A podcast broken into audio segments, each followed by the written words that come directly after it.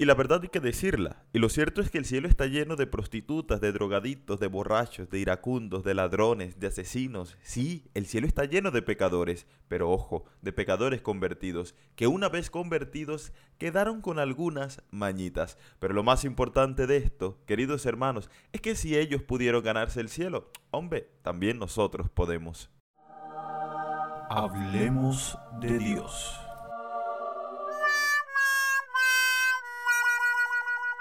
Y sí, pero no de esa forma. Acompáñame a esta aventura maravillosa con el Señor, cuya meta es la felicidad y cuyo camino es el amor, así que no te lo pierdas. Bienvenido al podcast del Padre Hayden.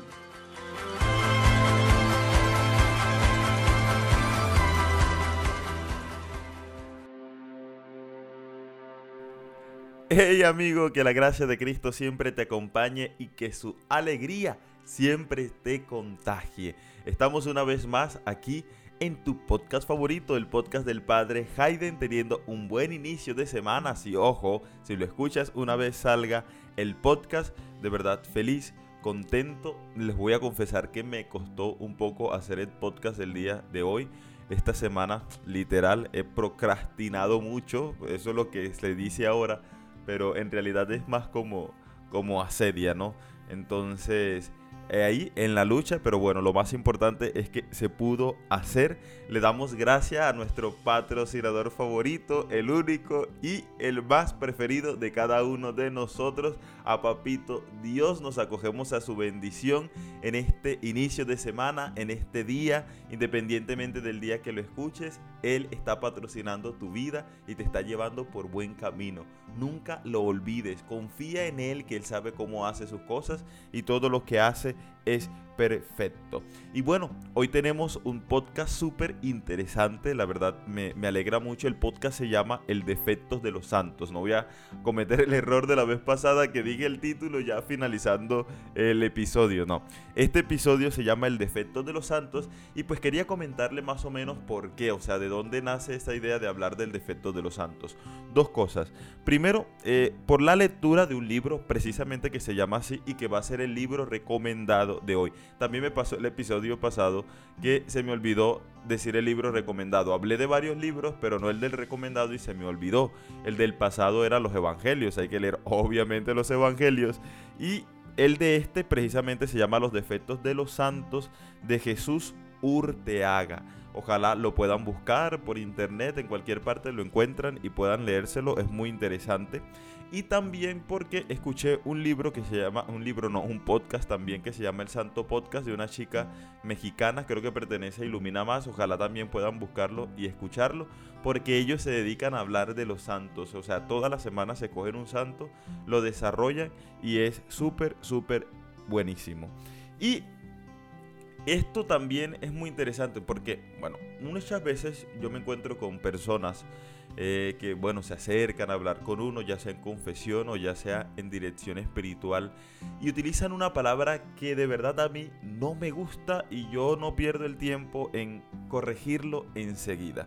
Esa persona siempre, muchas, muchísimas, o sea, personas que son muy cercanas a Dios. Recuerden que estos, de una u otra manera, estos podcasts están enfocados para ese tipo de personas. Son personas que son muy espirituales, pero llegan y dicen, es que yo no soy digno, es que yo soy indigno. Pues, obvio, ¿no? Todos somos indignos. Yo no soy digno de ser sacerdote. Pero hay que recordar algo. Y es que Dios a nosotros nos ha dignificado con su muerte. Y eso es muy importante porque a veces nuestros defectos y nuestros pecados se convierten en la excusa para alejarnos de Dios. Y ojo con eso, ¿no? Yo no soy digno de estar en la iglesia, yo no estoy digno de orar por mis pecados, por mis defectos, por mis faltas. Dios es tan perfecto, yo soy tan imperfecto. Y podemos desviarnos del camino. Eso Ojo, son catequesis que utiliza el demonio para hacernos perder del verdadero amor. Pero recuerda que Dios es siempre misericordia.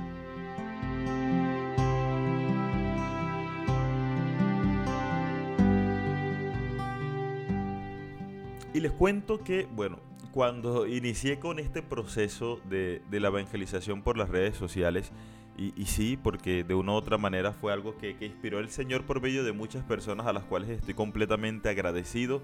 Y gracias también a esta pandemia, sí, gracias a esta pandemia, porque yo creo que sin esta pandemia y sin el aislamiento, yo no hubiese iniciado nada, nada de lo que, de lo que inicié. Pero bueno, en fin, cuando yo inicié con las imágenes, montando imágenes y todo eso, estando en San Juan, monté una imagen que hice referencia precisamente al primer episodio del podcast donde hablaba y agradecía pues a la gente bella de San Juan. Saludo a todos ustedes. y yo eh, a esa frase hacía como referencia, decía, no, decía textualmente que el pecado debe ser el puente que nos acerque a Dios y la gracia y la y no la excusa que nos aleje de él. Repito, el pecado debe ser el puente que nos acerque a Dios y no la excusa que nos aleje de él. Y bueno, esto eh, generó muchos comentarios, no tantos positivos como negativos. Y los negativos basaban porque obviamente el pecado nunca es un puente directo para llegar a Dios. Pero nosotros, si lo vemos desde la experiencia de la misericordia y del amor de Dios, sí lo es. Y parece como muy extraño, ¿no? Porque hay puentes directos, ¿no? Los sacramentos, la Eucaristía, todo eso, la oración. Pero el pecado como que no. Pero el pecado es la oportunidad para nosotros experimentar la misericordia. Yo quiero este, recordarle una cita bíblica tomada de Sabiduría capítulo 12 versículo 19 que dice eh, que enseñaste que el justo debe ser humano. Después del pecado das lugar al arrepentimiento. Esa fue la primera lectura que nosotros leímos el día de ayer, del domingo 16 del tiempo ordinario. Eh, la primera lectura era eso, yo la leí, la preparé, la escuché y me impactó. Y en cada Eucaristía que estuve me impactaba de nuevo, porque de verdad es bonito. Nosotros nos olvidamos de eso, es que el justo debe ser humano es que nosotros pretendemos a la santidad ciertamente, pero mientras estemos en estas tierras somos humanos y nos vamos a equivocar y no podemos escandalizarnos de nuestro pecado. No podemos escandalizarnos de nuestro pecado, sino que por el contrario, el pecado debe ser la oportunidad para arrepentirnos, para reconocer nuestras faltas, para, para hacernos humildes, reconocer que necesitamos de Dios. muchas cosas podemos nosotros incluso sacar del pecado, incluso del mal, podemos sacar el bien. Y Dios es un experto en eso, lleno. De verdad que Dios se la pasa sacando bien de muchos males. Y esta cuarentena es un ejemplo claro sobre eso, de que Dios saca muchos, pero muchos bienes de algo que nosotros consideramos mal, ¿verdad? Y eso, lo que decía al final, después del pecado, das lugar al arrepentimiento. O sea, en realidad nosotros no deberíamos enfocarnos tanto en el pecado como en la misericordia de Dios, como acudir a la misericordia de Dios. Y esto me hacía recordar también una frase del Papa Francisco. Se la escuchaba siempre a Monseñor Oscar y de verdad que esta frase me mata. Dice, Santo no es el que no cae, sino el que siempre se levanta. Y esta frase se parece muchísimo a una frase del libro de la sabiduría también, pero esta vez en el capítulo 24, versículo 6. Siete veces cae el justo y se levanta, pero los criminales se hunden en la ruina. Eh, es impresionante, nos dice las Sagradas Escrituras, pues yo siempre lo había leído, no sé por qué, pero yo lo decía y lo repetía siempre así, el justo cae al día siete veces. Imagínense, si el justo, que siendo justo, cae al día siete veces, ¿cuánto más no caeremos nosotros que somos injustos, no? Entonces no nos podemos escandalizar de nuestros pecados. Los santos, queridos hermanos, tuvieron defectos. Eso es una de las cosas, uno de los problemas que hay con los santos, ¿no? Cuando uno lee a geografías, las vidas de los santos, se encuentra con historias espectaculares, o sea, muy chéveres, bacanas. Y uno dice, wow, o sea, de verdad que qué emocionante, qué chévere, qué bacano sería poder vivir eso. O sea, poder experimentar eso. Imagínense, santos que pueden leer la mente, santos que podían volar. Hay un santo que volaba, santo que curaba enfermos, el santo de la bilocación eh, San Martín de Porres, por ejemplo, se bilocaba, eh, o sea, podía estar en dos lugares al mismo tiempo, o sea, cosas sorprendentes. Yo creo que todo el estudio Marvel y de DC Comics se queda en pañales con la historia de los santos y que son cosas de verdad, o sea, no son cosas ficticias. O sea, hay muchos santos que tienen mucho más poderes que, que todos los superpoderes, los super... Ay, no, en serio que todos los superhéroes juntos, más que los de Marvel y los de DC Comics, o sea, tenían muchos superpoderes, pero también tenían muchos sufrimientos. Claro, cuando nosotros leemos una geografía nos impresionamos mucho, pero podemos recurrir a la tentación de decir, esto es imposible para mí. Y de verdad que hay una vida de santos súper espectaculares que uno dice, yo no creo que dé para vivir eso. Y en vez de animarnos, eso termina por desanimarnos. Como que, como que no podemos, como que muy bacano, pero no. O sea, como que muy bacano, pero no doy. Como que muy bacano, pero no puedo. O sea, no doy, no doy, no doy. Y como que nos enfranjamos ahí. Y se nos olvidaba, y se nos olvida muchas veces que ellos también tuvieron tentaciones, que ellos también lucharon, que, ellos también tuvieron muchos, pero muchos pecados, que, que, cayeron y que eran humanos, que eran humanos. Que la única santa que, que, por decirlo así, no tuvo pecados, o sea, fue la Virgen María. De resto, o sea, para abajo, todos, pero absolutamente todos tuvieron defectos. También volvieron a caer en pecados. Ciertamente no pecados mortales, no, ciertamente no pecados mortales, pero pecados, o sea, pecados. Y la forma como vive un santo los pecados veniales es de una manera muy intensa, o sea, les duelen en lo profundo del corazón y eran pecados de verdad y tenían algunos sus defectos y, y tenían sus vicios, sí, tenían sus vicios y algunos lucharon con ellos hasta la muerte. Hagamos memoria, hagamos memoria. Por ejemplo, Adán y Eva del que el Señor se tomó la molestia de ir a los infiernos, de descender después de su muerte para poder rescatarlos. Y, bueno, ya nosotros sabemos quién es Adán y Eva, ¿no? Por ello nos vino el pecado. Gracias Adán y Eva. Gracias por el pecado. Mira todos los problemas que nos has acarreado. O sea, si no hubiese caído, nos hubiésemos librado de muchas cosas. Pero igual, igual. En fin, los queremos. Adán y Eva te queremos también. Y ahora están gozando en el cielo pero después de, cometer el pecado original, imagínense. O sea, si Adán y Eva se ganó el cielo, ¿cómo no te lo vas a ganar tú? O sea, hay que luchar, hay que luchar, hermano. Por ejemplo, Moisés. Después de que ha, visto, o sea, él ha, ha, podido abrir el mar en dos, después de que ha visto tantas cosas, le entra la duda, ya al final prácticamente de su misión, duda del Señor y esto que le acarrió, que no pudo entrar a la tierra prometida. O por ejemplo el pueblo que ha visto tantas maravillas de Dios, que ha visto tantos y tantos milagros, que ha comido pan del cielo literal, ojalá nosotros pudiéramos comer pan del cielo, que le ha mandado codornices, que Dios le ha hecho brotar agua de una roca así nomás. Y, y, ellos no perdían la oportunidad para alejarse de Dios, no perdían la oportunidad para la idolatría, no perdían la oportunidad para, sí, para alejarse de Dios y todo eso. David, ay David, el gran rey David, el prototipo de rey para el pueblo de Israel. ¿Y qué era David? Sí, cometió adulterio, cometió asesinato, nosotros ya sabemos la historia de David, pero se arrepintió, porque lo más importante es el arrepentimiento, no tanto el pecado. Elías, el profeta, el que deja en ridículo a los sacerdotes de Balán, el que se burla del dios Balán delante de muchos sacerdotes y acarrea después la muerte, el que ha visto cosas portentosas de Dios como encender todo un horno, todo un altar desde un rayo que estaba lleno de agua, ha visto cosas. ¿Y, ¿Y qué hace Elías? Le da miedo de Jezabel y sale corriendo, sale huyendo, se esconde de Dios, también entra en depresión. Santiago, Imagínense, Santiago. Hablemos de los apóstoles. Hablemos de los apóstoles. ¿Qué les parece, no? Los fundamentos y los pilares de la iglesia. Santiago era un violento, era un iracundo. Señor, destruyamos esta ciudad cuando se sintió despreciado. Y Judas, Judas era un traidor. Sí, Judas. Ya nosotros sabemos la historia de Judas. ¿Y quién era Pedro? Pedro, la columna de la iglesia, la piedra de la iglesia. Pedro era un cobarde y era un desertor. Hasta el final de su vida, de su vida quería desertar también. No sé si ustedes conocen la historia de Quo ¿no? Que Pedro, claro, cuando comenzó la persecución en Roma, incluso ahí también quería salir corriendo. Y se encontró con el Señor que se iba para Roma. a Quo O sea, ¿para dónde va, Señor?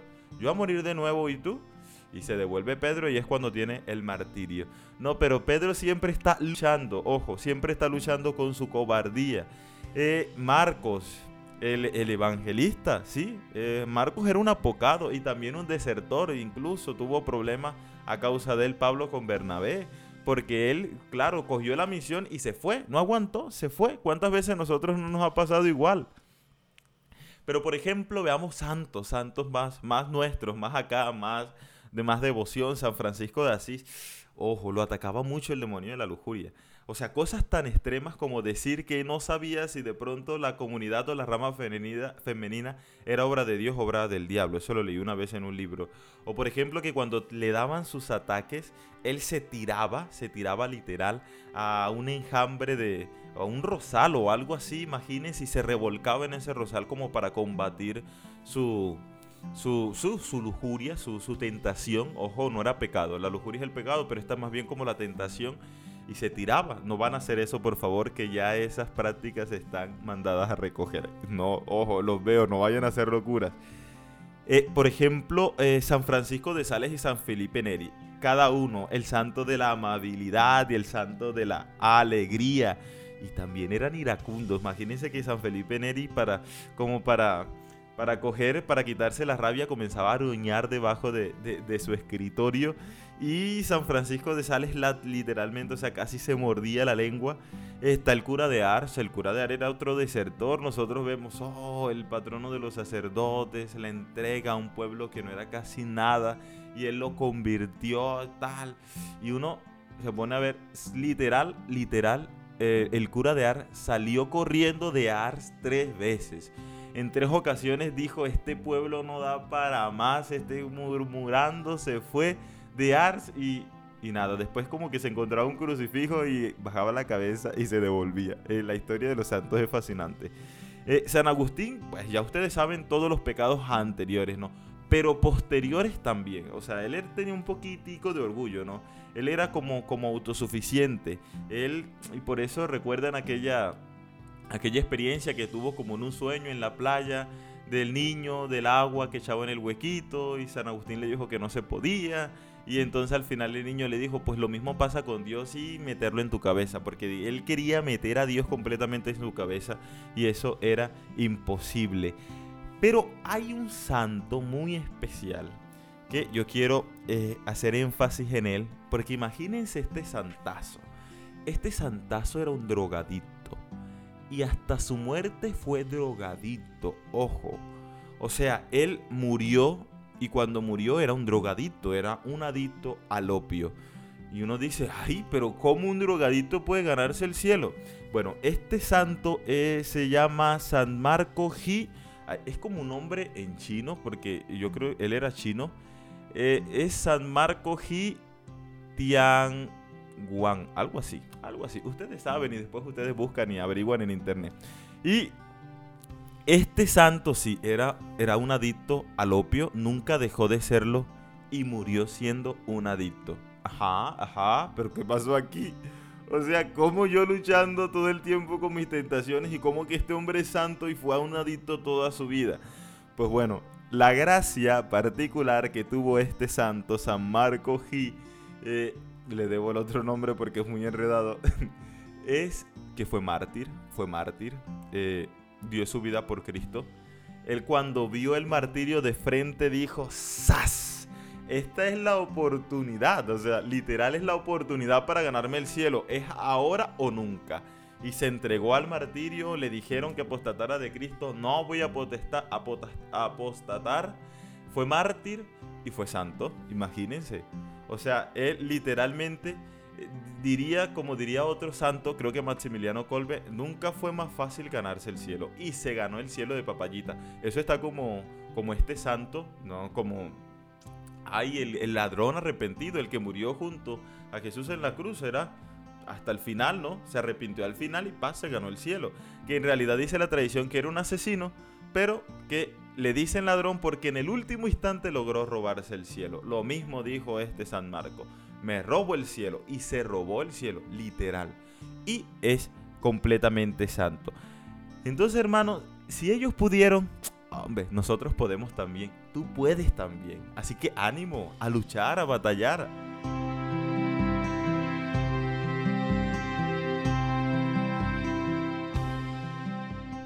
Este episodio, querido hermano, eh, de verdad va destinado para que, hombre, te animes, porque yo sé que es difícil. Me pasa muchas veces a mí, me pasa muchas veces a mí, eh, que, uno se desanima, ¿no? Como que uno está en la lucha todo el tiempo y, y viene el pecado de nuevo, O como que hay pecados muy recurrentes en uno y uno comienza a combatir, demora uno, dos meses, bravo, bravo. Y después cae y cae y cae y cae. Y después comenzar es difícil. Yo sé la vergüenza que se siente volver al confesor, volver al, sacramento de la confesión. Padre, el mismo pecado, ¿no? Eh, yo sé lo que se siente volver a la Eucaristía y de pronto no querer comulgar porque has cometido el mismo pecado. También me pasa a mí, es muy recurrente. Y, y por eso esta vida de los santos, o sea, este programa va destinado para que tú te animes, para que tú te alegres y para que nunca dejes de luchar, o sea, porque es que la lucha va para todos los días. Hablando de la santidad hay que decir que la santidad es una gracia de Dios, o sea, es un regalo de Dios y que Dios está dispuesto a dárselo a todo el mundo, literal, literal. Dios es una gracia de Dios, pero que Dios quiere dárselo a todos, a todos, a todos. Hasta el hombre que nosotros consideremos más malo, bueno, Dios está haciendo como su plan para poder regalarle la santidad. Solamente que nosotros a veces somos muy tercos o estamos tan despistados en otras cosas que no nos damos cuenta. Pero sí es un regalo de Dios y primero hay que pedirlo. Ojo, todos los días hay que pedirlo que te regale la santidad. O sea, eso es lo primero, lo fundamental, orar. Cuando nos llega la santidad, o sea, siempre si hay algo que es común, común en todos en todos los santos que hemos visto y en todos los santos en general, es que ellos han tenido en su vida como un punto de quiebre, ¿no? Eh, y en ese punto de quiebre reconocen que ellos solo no son nada, que no son nada, que solo no pueden y, que necesitan de Dios y comienzan a confiar en Dios. Eso es como lo fundamental. Y, y, cuando nosotros reconozcamos eso, nuestra vida va a cambiar. De verdad, se los prometo. Te lo prometo, tu vida va a cambiar. Cuando reconozcas que, que no soy nada, o sea, que solo no doy. O sea, solo no doy, literal no puedo. ¿Cuántas veces no has intentado tú? ¿Cuántas veces no has intentado salir de ese pecado que tanto te humilla, que tanto te avergüenza, que no eres capaz de ir a la confesión precisamente por la vergüenza que te da? ¿Cuántas veces no has intentado con tu fuerza, con tu ingenio? ¿Cuántas tácticas no has logrado para vencer el pecado y vuelves a caer en lo mismo? Porque solo no das, porque tienes que reconocer que no se puede solo que necesitas de Dios, que esta lucha contra el mal y contra el pecado no tenemos la fuerza ni la astucia por más músculos que tengamos y por más inteligencia o IQ tengamos o coeficiente intelectual. No se puede. Necesitamos de Dios. Necesitas de Dios. Y esta es la experiencia que han hecho todos los santos. Todos los santos. Y que es la experiencia que nosotros también debemos pasar. Otra de las cosas de la santidad. Segundo, por decirlo así. Eh, santo es el que lucha y el que lucha hasta el final. O sea, el santo no se da por vencido. El santo no se deja ganar por la vergüenza. Ojo eso, no se deja ganar por la vergüenza. La vergüenza es una catequesis del diablo que nos da firme, firme, porque el diablo es puerco, o sea, literalmente es la el ser más cochino de toda la existencia. Él te seduce, te hace ver, mira, nadie te mira, vas a sentir bien, vas a sentir placer y después, ¿sabes lo que hace? El muy cínico, porque es cínico. Literalmente después te lo enrostra en la cara. O sea, te lo restriega en la cara. El que te seduce, después te dice, mira, no diste para soportar, no diste para aguantar, eres un pecador, deberías sentir vergüenza. Él mismo lo hace. Y después viene lo otro, te hace suscitar más vergüenza. ¿Y tú que vas a ir donde Dios? ¿Qué vas a hacer yendo a la iglesia? Tú que oras tanto, si mira que caes en este pecado, en este pecado recurrente. O sea, él es literalmente es un puercazo, o sea, es un cochino y siempre está buscando desanimarnos. Y lastimosamente nosotros caemos siempre, no siempre eh, terminamos cayendo. Y hay una clave, hay una clave para todo esto, para la santidad, para vencer el pecado. Literal, deja de mirar el pecado. Literal, deja de mirarlo. Te centras en tu pecado mucho comienza a mirar a Dios, al Dios de la misericordia. Si ves, una cosa que es como clave, es que tú tienes un pecado, el pecado que es recurrente. Piénsalo un momentico, este es mi pecado, ya tú lo sabes, eso sale a flor de piel. Y, y tú no te das cuenta que toda tu vida gira en torno a Él, o sea, siempre como que lo estás mirando, buscando tácticas para combatirlo, las oraciones giran en torno a eso, Señor, quítame esto, Señor, o sea, tienes toda tu atención centrada en el pecado. El Señor te dice, no, aparta tu mirada del pecado. Mírame a mí, que soy misericordia. Claro, cuando nosotros hacemos esa desviación, o sea, cambiamos de perspectiva, de horizonte, dejamos de ver el pecado y comenzamos más a ver a Dios, entonces comenzamos a ganarle las batallas.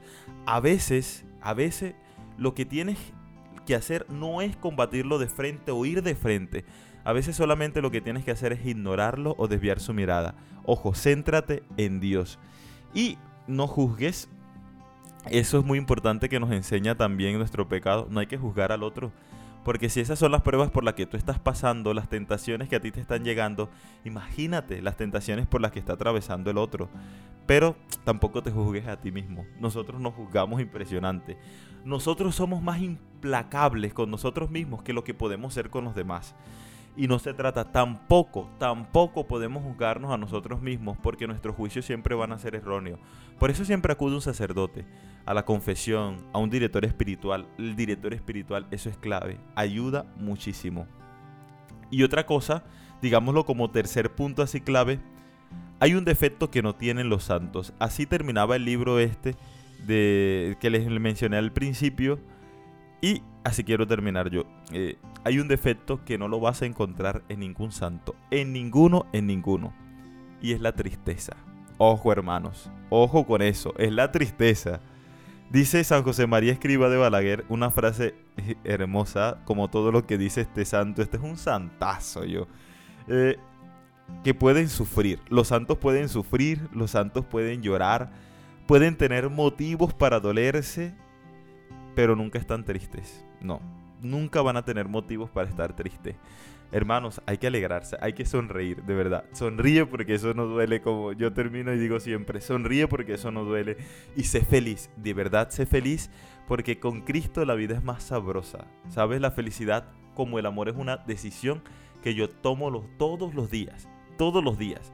Así que ya sabes, no estés triste, cuando te llegue el pecado, cuando te llegue la tentación, ojo que no es lo mismo, pero bueno, ya lo dejamos para otro episodio. Cuando te llegue la tentación, cuando te llegue el pecado, sonríe. Cuando estés pasando momentos de dificultad, sonríe. Cuando estés en la inmunda que ya crees que no puedes más, sonríe. Dios viene en tu auxilio, no se te olvide eso. Y sabes qué es lo bonito de Dios? Que todos los días te da la oportunidad para que te levantes de nuevo y para que comiences a luchar. Así que no pares. Si caíste un día, no importa. O sea, no importa. Pídele perdón a Dios. Pídele perdón a Dios y comienza de nuevo.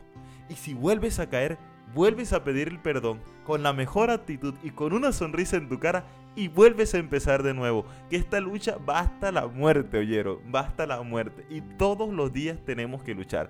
Que el demonio puede ganarnos muchas batallas, pero la guerra no nos las va a ganar. Y la victoria es nuestra y el Señor nos los ha prometido. Amén. Yo creo que me emocioné, pero amén.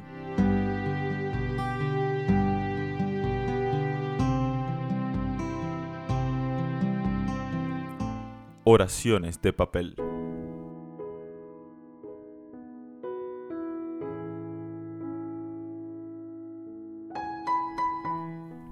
Estoy cansado, Señor.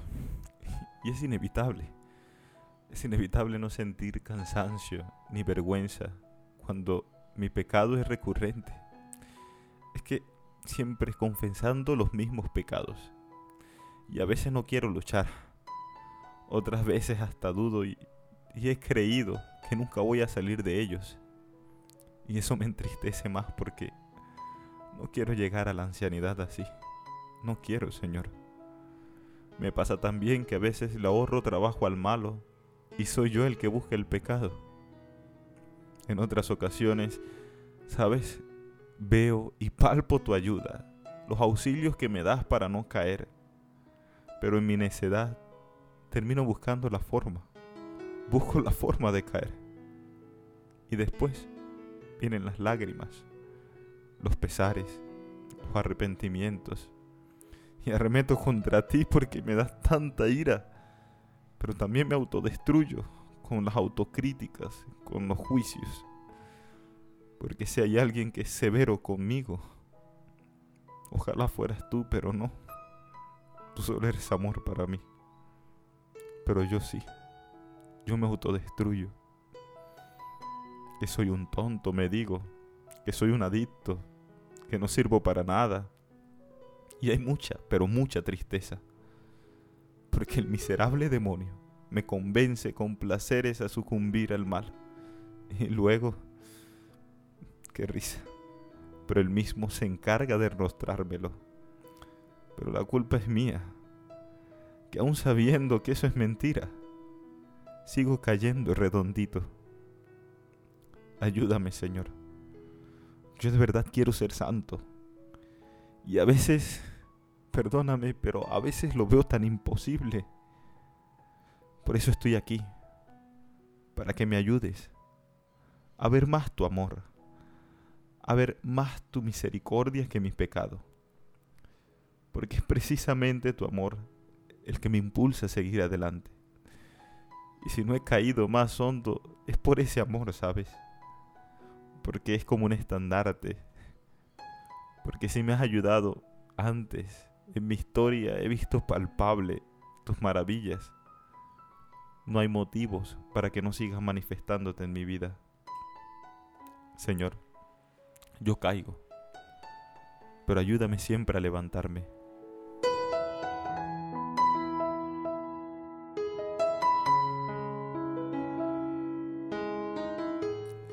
Y hermanos, hemos llegado al final de este episodio, que es el número 6 ya, el número 6 de tu podcast favorito, el podcast del padre Hayden.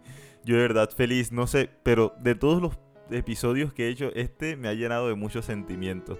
Porque yo creo que en esta lucha estamos todos, o sea, literal estamos todos. Yo sé que tú estás luchando y estás luchando fuerte y te animo a seguir luchando. Así igual yo, yo también estoy luchando, estoy luchando fuerte. Eh, yo tengo como, y te lo recomiendo, yo hago como, tengo como un calendario y voy tachando los días en que fallo, los días en que salgo invicto. Y les confieso, les confieso que este mes voy abajo, este mes voy abajo. Este mes los días de invicto han sido, han sido más bien pocos, pero siempre, siempre en la lucha. Y sigo luchando, y sigo luchando, y yo te animo a no darte por vencido, que aunque te sientas el hombre y la mujer más miserable del mundo, para Dios no. O sea, eso te lo dices tú mismo y te lo dice el demonio, pero Dios nunca te dice eso. Dios siempre te trata con amor en medio de tu pecado. Así que cuando caigas, mira a Dios enseguida. No mires tu pecado ni tu tristeza. Mira a Dios y Él te va a ayudar a salir. Así que bueno, de verdad feliz, feliz.